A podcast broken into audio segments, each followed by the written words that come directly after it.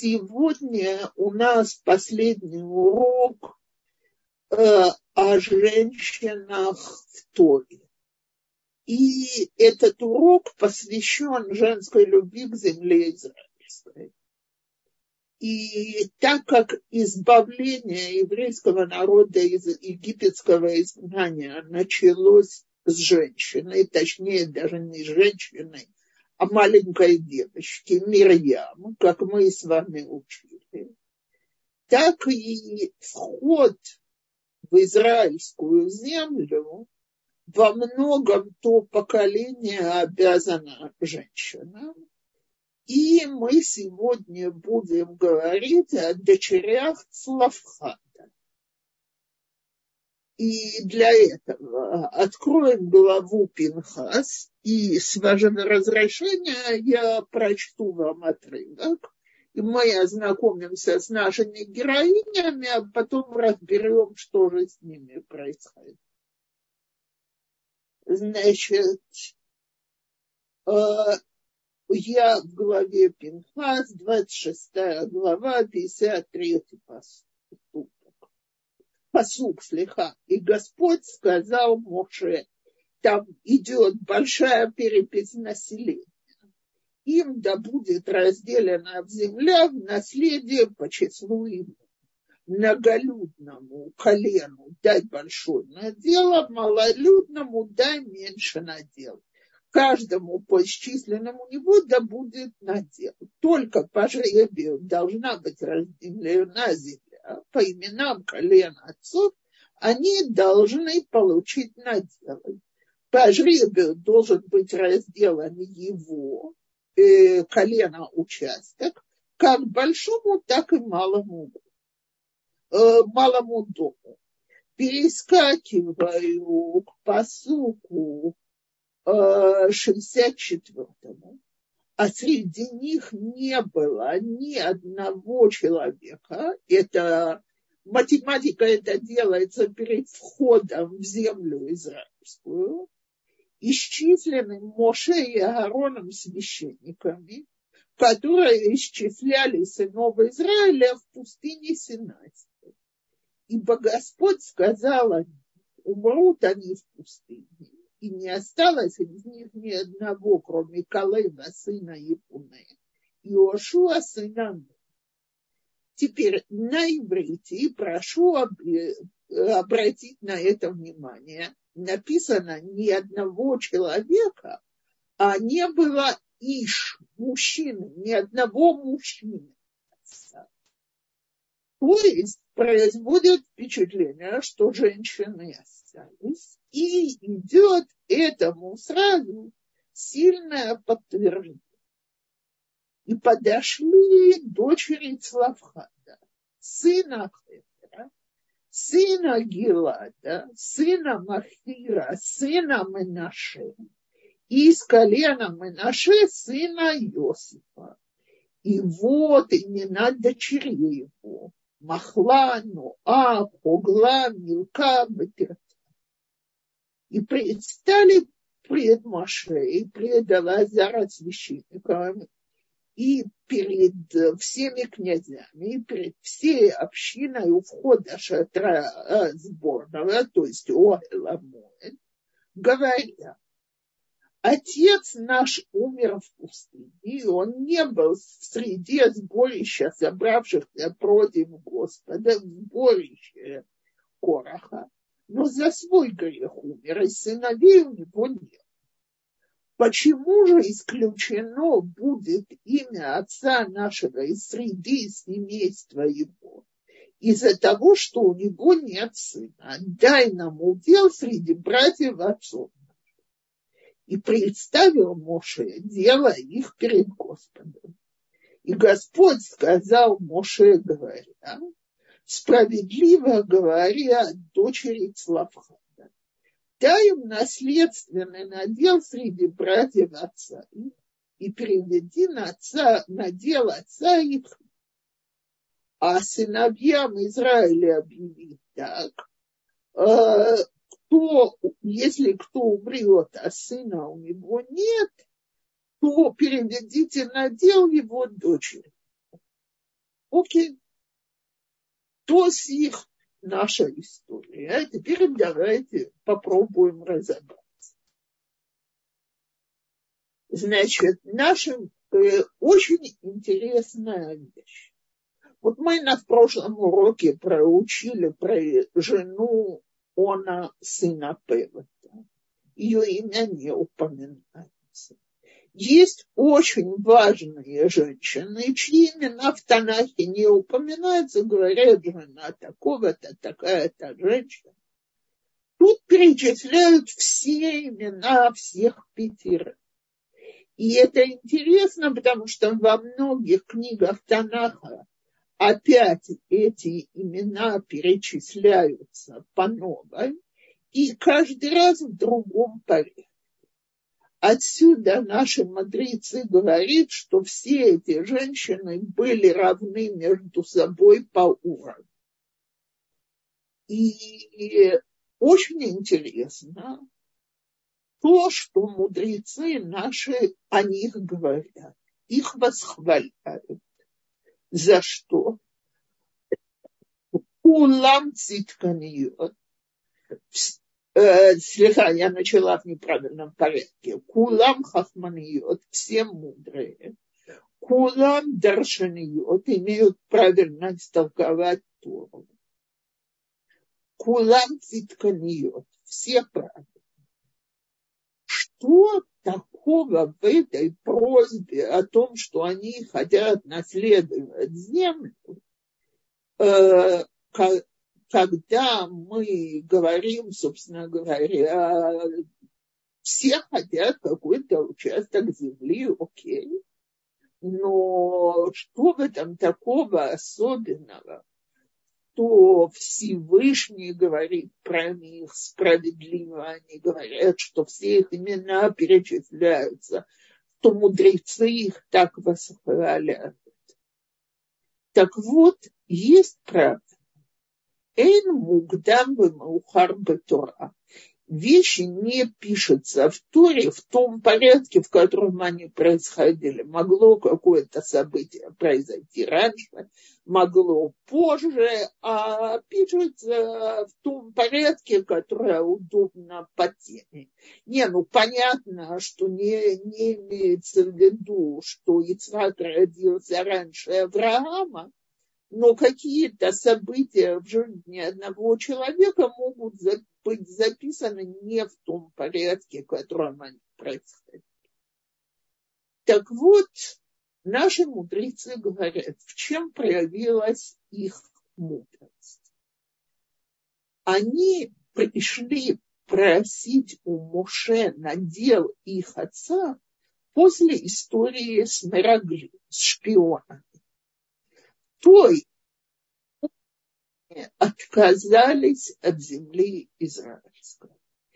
И понятно, что сообщение о том, что все умрут в пустыне, что им предстоит скитаться долгие годы, все это навело очень депрессивное состояние на сынов Израиля.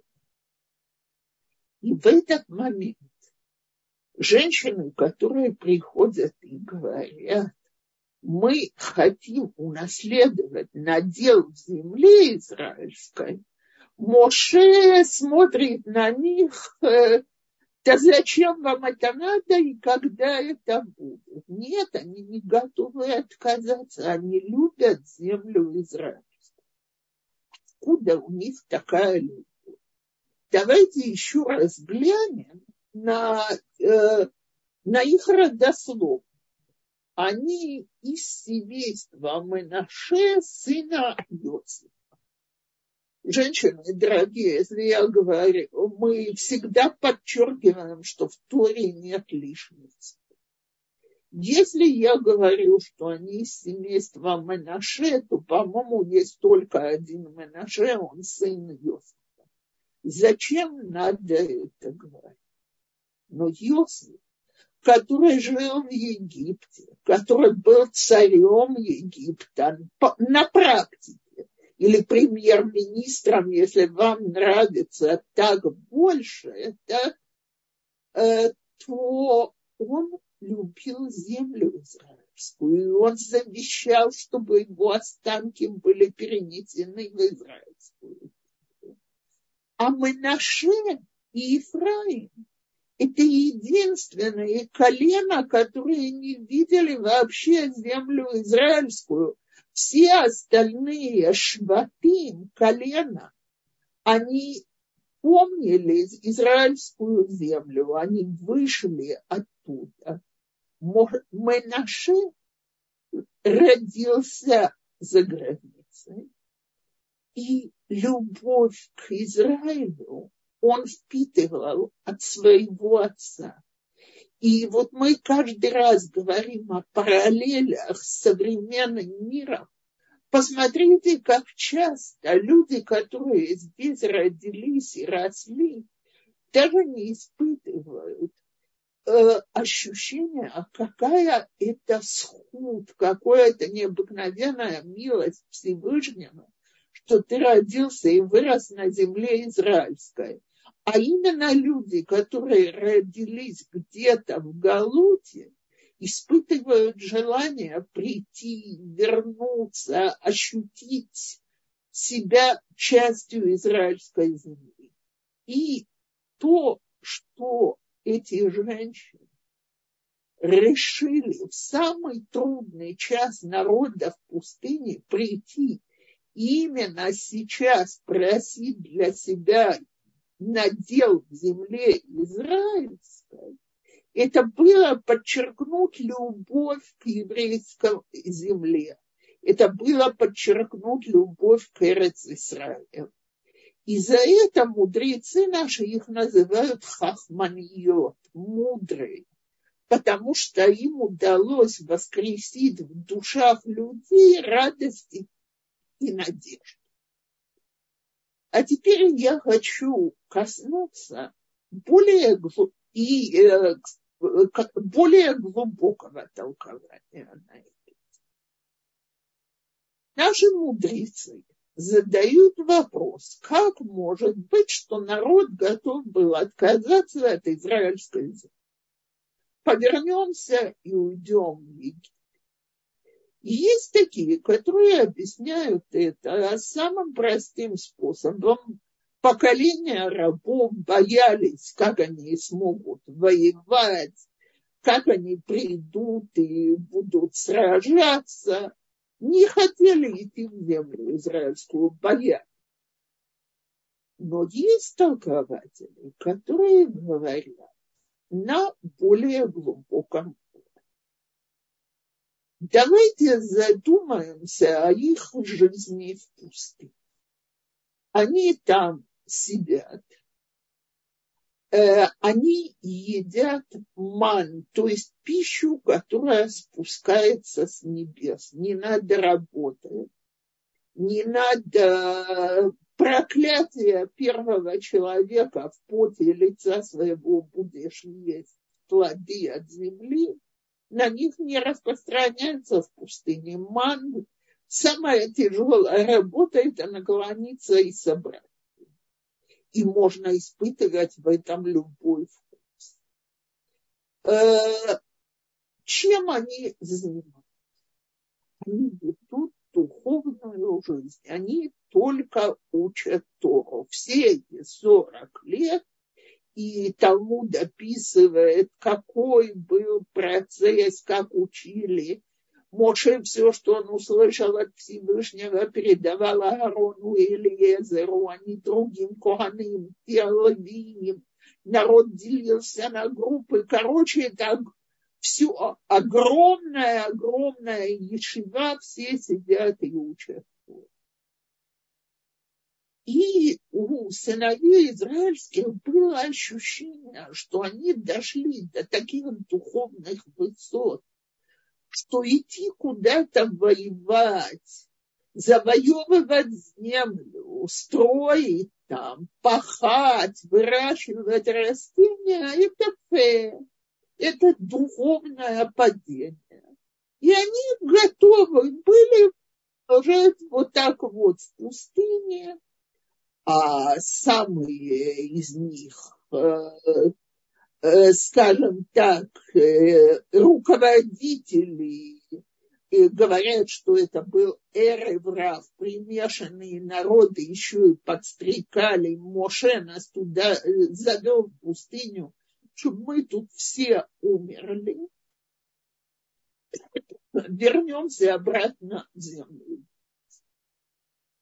И это очень интересно. Есть два греха, в которых участвуют более, в которых участвовали более не менее все мужчины еврейского народа.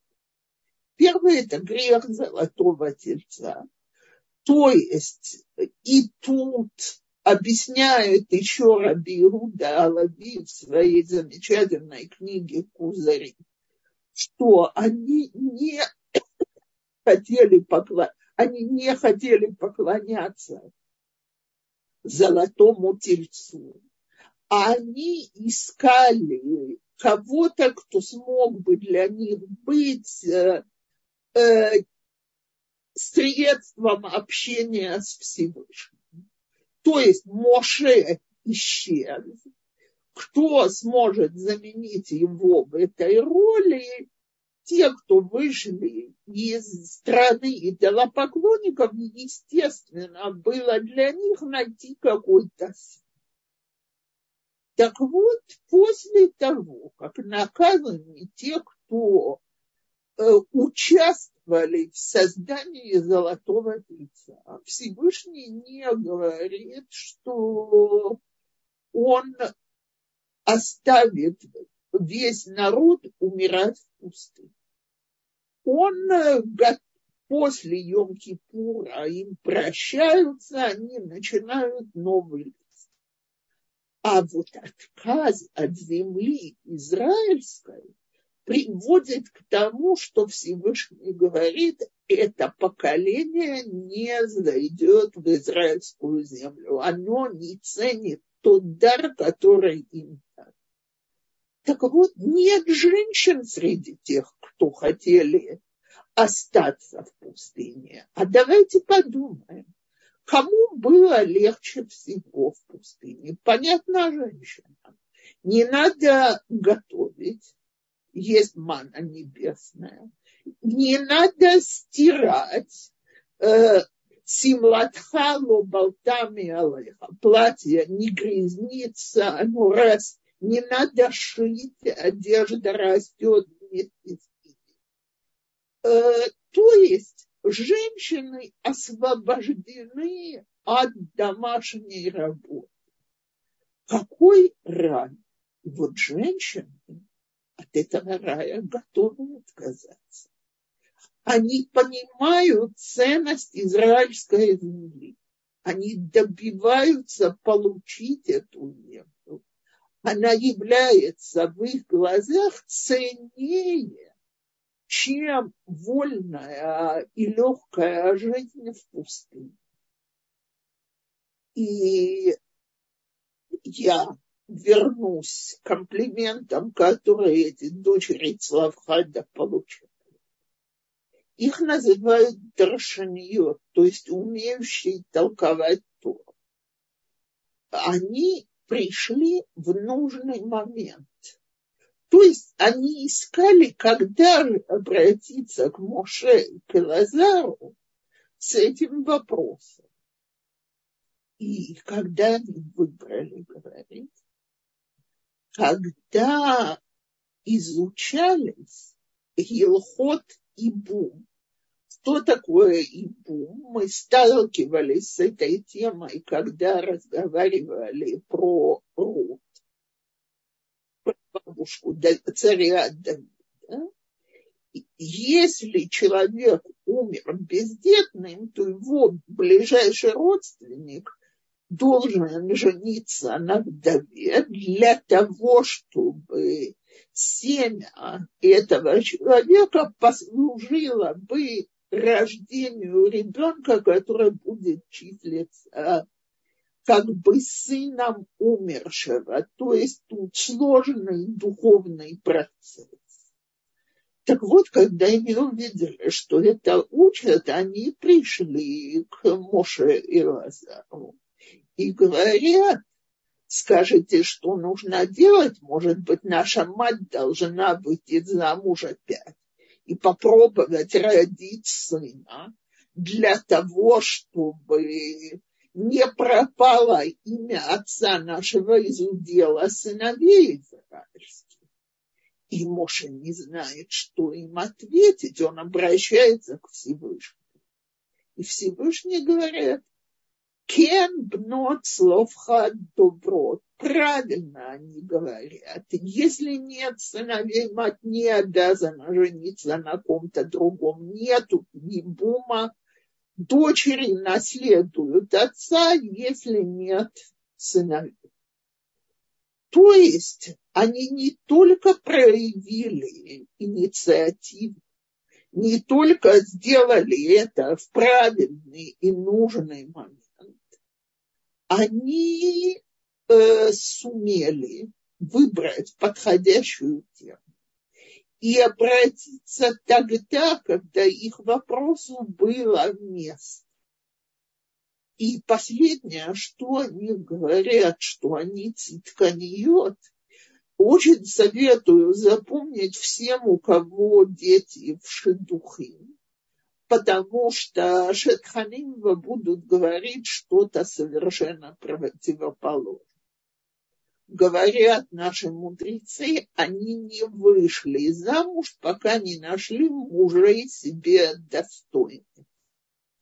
То есть э, то, что всегда говорят, э, значит, не воображайте себе, не задирайте нос, не ищите что-то, понятно, что вопрос, в каком вопросе и чем надо поступить но духовный уровень человека – это не та вещь, которую можно поступаться. И это наши мудрецы называют их цитканиот. И говорят, что все они очень долго искали себе подходящих мужей.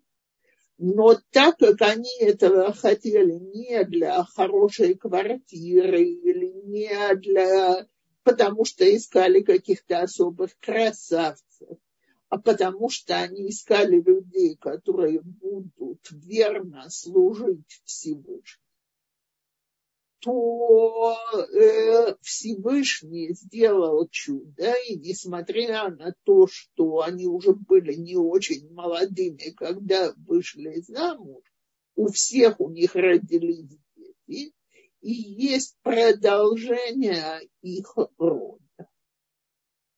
И это, пожалуй, после, то есть, я скажу так, хронологически последняя история, которая рассказывается о женщине, это о смерти Мирьям и о том, что пропал колодец, который ходил с ними по пустыне но мы эту историю уже рассматривали и упоминали хотя бы вкратце.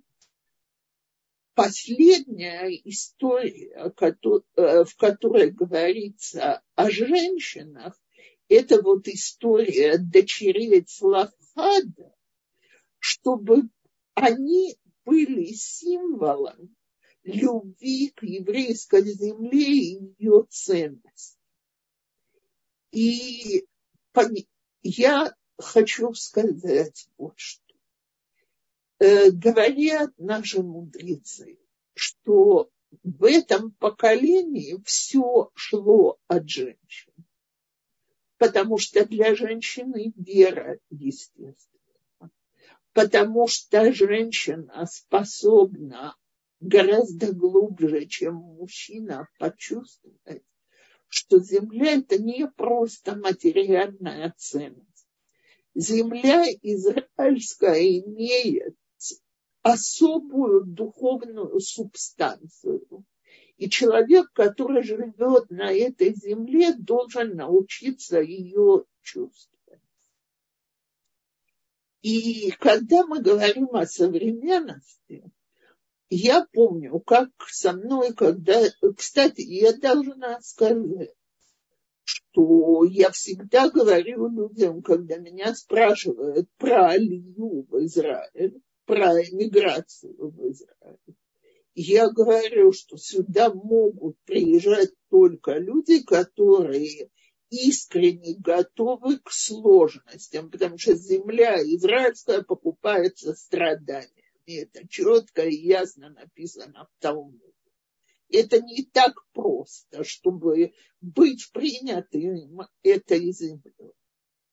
Но когда человек уже сюда приехал, он должен научиться ценить то, что он находится здесь, в Израиле, и видеть то хорошее, что здесь есть потому что немало сложностей в нашем недатском королевстве, но Изра... Э, государстве Израиль. Так вот, помнить, что несмотря на все эти сложности, ты заслужил, и ты ходишь по земле израильской, а Мошерабейну который умолял, впусти меня сюда, как мышь полевую и как птицу небесную, он этого не достиг. А мы, да, мы здесь, мы тут живем со всеми сложностями. И я вижу, что у меня есть еще несколько минут до того, как надо перейти к вопросу. Я хочу рассказать историю, которая меня всегда необыкновенно трогала, и я себе ее стараюсь напоминать в тяжелые моменты, потому что я не могу сказать, что никогда не бывает, что я всегда спрашиваю, ну как тут можно жить из-за определенных вещей. Особенно предыдущие полтора года с правительством, которое воевало со всем духовным, это было непросто. Так вот, какой историей я утешаюсь. Э, один из знаменитых праведников прошлого поколения, это Бат Айн по его книге, и, дорогие женщины, ничего со своим склерозом сделать не могу. Выскочило сейчас имя из какого городка с Украины он приехал. Так, он похоронен в Цфате. Рассказывают про него, что к нему в местечко приехал Шадар. Кто такой Шадар? Шалиях Дерабанан, то есть посланец земли израильской, который, грубо говоря, приехал собирать денежку на тех, кто здесь живет. И чем удачнее такой посланник рассказывал всякие истории, вызывал духовный восторг у слушателей, тем больше надежды на крупные пожертвования. И вот он сидит, о, вспомнила, Овруч, Э, Рэб был из Овруча. Это на Украине. И, значит, сидит он в Овруче и рассказывает. Стена плача, могила Рафеля, Хеврон, Цфат, и с каждой историей еще, еще мы говорим, дорогие женщины, про 18 век. И в конце концов э, он уже настолько увлекся, что говорит, в Израиле даже простые лыжники светятся как драгоценные и, значит, Рэба не выдерживает и говорит, да что? До такой степени, да, вот так. И тогда Рэба из Овруча решает бросить все. И он был там очень известным праведником, отцом хасидской династии, и ехать в землю приезжает и действительно едет по святым местам и поселяется в Сфате. И, значит, все прекрасно, но что делать? Булыжники не светят. И в один прекрасный день он встречает в Израиле вот этого вот посланника, который приехал и сказки рассказывал в Обруче. И он видит, что идет рыба из обруча и хочет убежать, потому что же он знает, что он немножко забрался. А тот его останавливает, обнимает, благодарит. Вот благодаря тебе я сделала лью, я тут. Все так прекрасно, все, как ты говоришь. Но одна вещь, булыжники, они же не светят что тому делать? Он же не скажет, что он забрался. Поэтому он секунду подумал и с э, характерной израильской наглостью говорит этому Рэбу, это уровень, которого надо достичь. И тот при своей скромности и порядочности сразу сник, да, да, я, наверное, не даст. И вот рассказывали жители Цвата, что через два года вдруг а Рэбе из Обруча в своей синагоге сделал большую праздничную трапезу. И все удивлялись, какой повод то есть не произошло никакого необыкновенного события. Не закончили какой-то трактат в Талмуде и так далее. И когда была эта праздничная трапеза, то на ней Ребе сказал, вот теперь я вижу, как булыжники светятся. Так вот, если мы не заслужили видеть, как светятся камни Израиля, просто потому, что это не наш уровень. А дочки Цлавхада в пустыне видят это, верят в это. И самое важное для них – это получить удел на этой земле, на которой на каждом шагу видно присутствие Всевышнего. И таким образом еврейские женщины вели народ к избавлению. И дай нам Бог помочь в этом.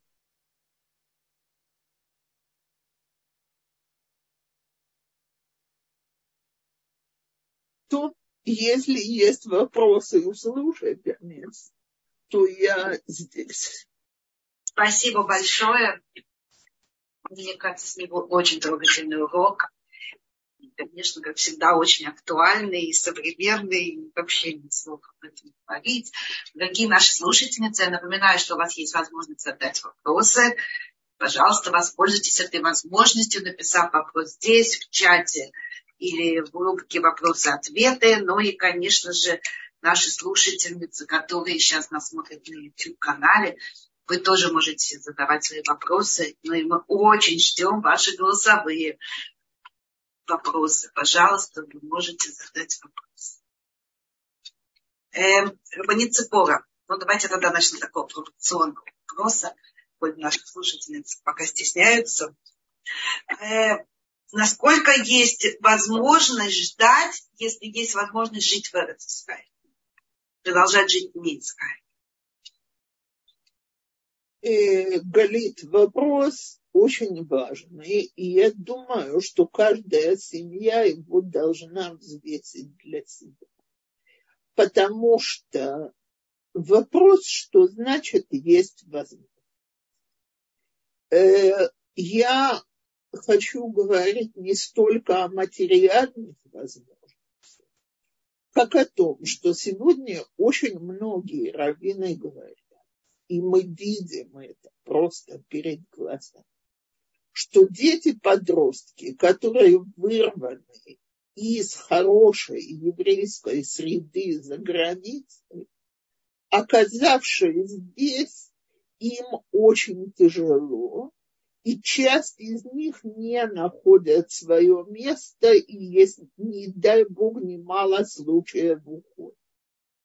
Поэтому, если мы можем найти для детей подходящее учебное заведение, они обычно дорогие, частные и так далее, и вопрос, или у нас есть возможность их оплачивать то это один вопрос. А если непонятно, как дети будут устроены, то даже если можно найти работу, это совершенно другой вопрос. И поэтому я слушаю, большинство раввинов говорят, тех, которых я знаю, если у вас маленькие дети перед школой или в самых начальных классах, этим будет легко привыкнуть. Если у вас уже взрослые дети, вы люди постарше, и есть работа, и сможете э, себя прокормить, даже урезав себя в каких-то желаниях, материальных вещах и так далее, можно ехать. А вот с детьми подросткового возраста, и если нет работы, стоит подумать или не отложить этот процесс еще на несколько лет.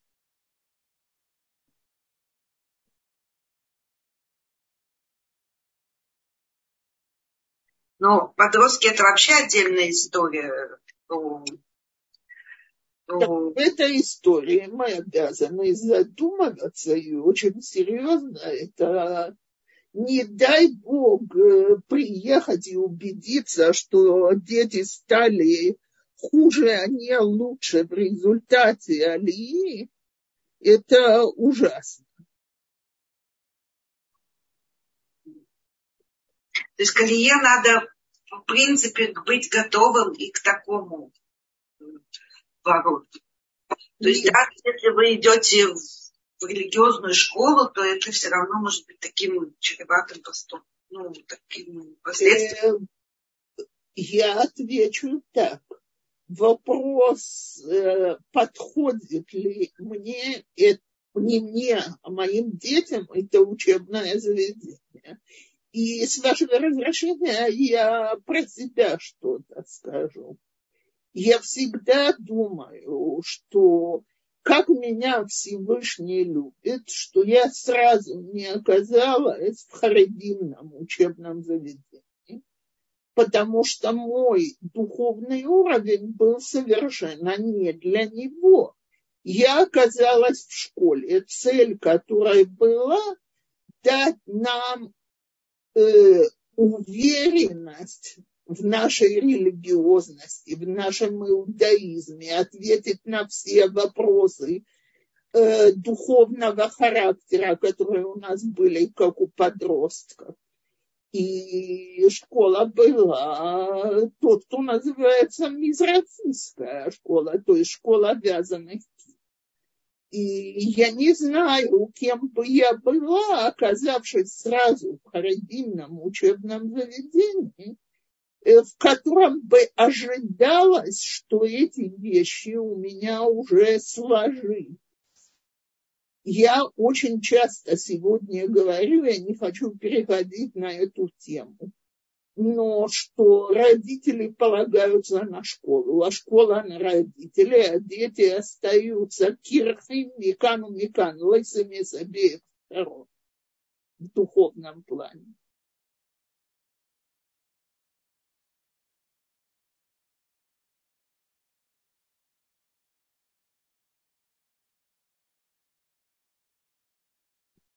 Я все же хочу продолжить эту тему. У меня есть один вопрос, который мне никак не укладывается. Ведь я могу сказать, что это не просто иммиграция, это не просто поменять страну, где мы взвешиваем все наши материальные возможности и так далее. Э, а где тогда вера, где можно сказать Всевышний, я иду на... Вообще, честно говоря, все истории Алии последних пару лет, всех, что вот на моих глазах здесь в Хайпе, допустим, я вижу, я вижу абсолютные рациональные вещи. И вот у меня сейчас близкая подруга, они звали Алию из Америки год назад, и я ей говорю, больше, уже почти полтора года назад, я ей говорю, вот как вы, будучи абсолютно э, обеспеченными людьми в Америке, как вы пошли на этот шаг? Это не то, что у вас дети, вот мы, например, взяли Алию из-за детей, все, вот, ну, как бы мы честны. Мы честно можем сказать, почему мы сделали Алию. Как вы вот взяли и, и сделали и мне кажется, что вообще объяснений особо-то и нет. Потому что это просто полагаться на Всевышнего и делать этот шаг. Тогда как можно его откладывать, если ты веришь Всевышнему и знаешь, как э, важно жить в Израиле? Галит, можно вас спросить? У да. вас в любой области жизни есть такой полный бетахон, что вы готовы все все положить на Всевышнего в любых обстоятельствах и отпустить, пусть он этим занимается. Не знаю, мне трудно Если да, то я с огромным удовольствием и огромным уважением приду вас учиться я человек более простой и не могу про себя сказать, что я дошла до того уровня, что я могу во всем отпустить. Человек, у которого такой уровень веры Всевышнего, про него написано «Голех тамим, голех бета». Человек, который идет с полной уверенностью Всевышнего – он идет уверенно, с ним все в порядке. Так, но далеко не все дошли до этого уровня. И люди, э, которые себе говорят, перед тем, как я приеду, я должен проверить, есть ли работа, если учебные заведения для детей. Есть, вот тут было отзыв одной из женщин, очень тяжело оставить э, родителей, и, и женщина пишет, мой муж готов хоть завтра переехать, но я не могу оставить э, маму и сестру. И еще одна женщина пишет, родители стареют и болеют, и приехали для нас в Соединенные Штаты. Э, так вот, э, не все способны подняться вот так, все бросить и сказать, все уладится само по себе, потому что я делаю правильный шаг в глазах Всевышнего. И вопрос, или это всегда правильный шаг – и поэтому я советую любому, любому человеку, который думает о болезни, посоветоваться со своим личным духовным руководителем и спросить его мнение, э, является ли для нашей конкретной семьи это правильным шагом на этом этапе жизни. И я думаю, что если мы возьмем 100 человек, будет 100 разных обстоятельств и 100 разных ответов.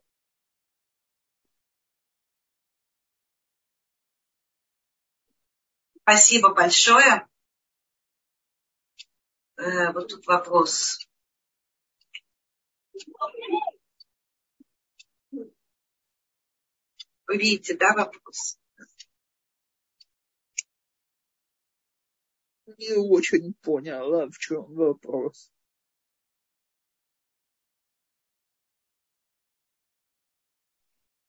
Я вижу, я тут э, я вижу, человек пишет, я думаю, это любовь к родине. Вопрос, какой родине?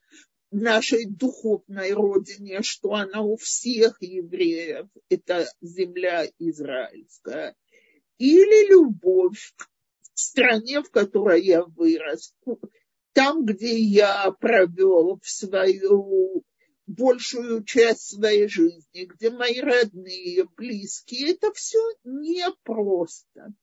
И сказать, все должны встать и немедленно сделать Илью. Я помню, как я когда-то смеялась, когда мы сюда только приехали из Советского Союза, и мне одна моя одноклассница из Штатов сказала, мои родители готовились к Алие больше десяти лет. И я про себя, ничтоже сумнящийся, подумала, о, там они сидели, как говорят, алсира, басар, с кастрюлей мяса, э, и взвешивали, хорошо в Израиле, нехорошо в Израиле. Сегодня я лично считаю, что все, кто приезжают из Штатов, из обеспеченных стран в Европе, где они хорошо устроены, это героизм. Это жертва во имя духовных целей. И я отношусь к таким людям с колоссальным уважением. Но я думаю, что любой человек должен проверить, или это подходит. И кто может приехать сюда, не разрывая полностью то, что у него там, то есть приехать еще год-два попробовать, могут ли они устроиться, это может быть какой-то правильный компромисс для многих. А у кого есть немолодые родители, которые вряд ли поднимутся и поедут, должны спросить, что важнее, кибуд горим, почитание родителей, то есть остаться и помочь им, или уехать и начать тут. Это очень непростые вопросы. Но я думаю, что мы должны постоянно говорить себе и своим детям, что наша цель в конце концов оказаться здесь живыми. Не чтобы, не дай Бог, в Э, в гробу привезли хоронить тут, а живыми.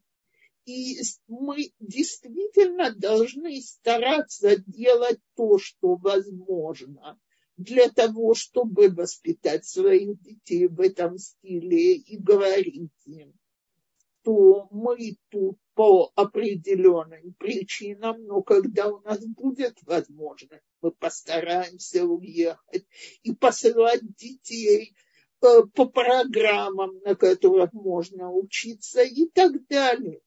Есть очень много, что можно сделать духовно.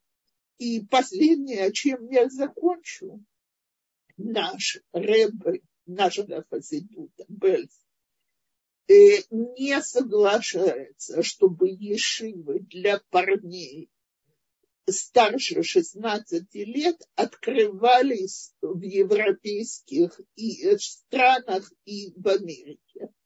А хочет, чтобы все приезжали сюда и провели здесь 3-4 года. Он говорит, что они в своих душах унесут израильскую духовность с собой, даже если они женятся там и там будут вести. Амери... Амери... Жизнь в Америке, она уже не будет э, абсолютно без земли израильской. Спасибо большое. Да, я хочу сказать, что очень интересный урок. И мне все же кажется, что мы еще должны будем вернуться к нашей, вот к этой теме.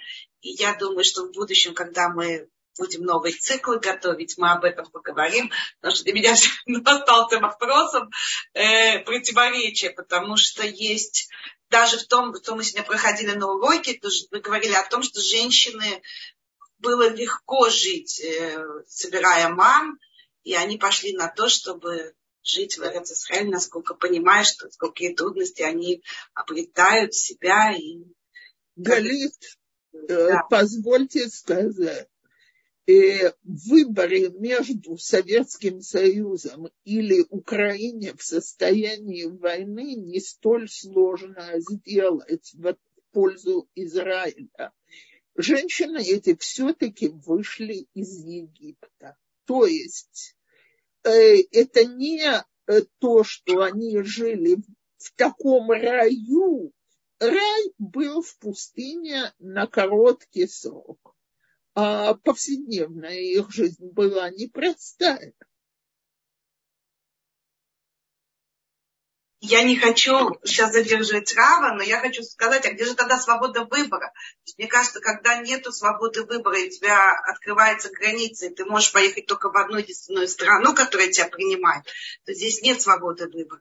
А свобода выбора – это взять, когда у тебя все благополучно, и понять, что тебе надо жить в Израиле, и искать возможность ехать, идти, идти на собеседование, искать работу, устраивать детей в школы, налаживать связи. Я не знаю, но что-то делать. Но все это я, я об этом даже не спорила. Но иногда этот процесс может отнимать долгие годы.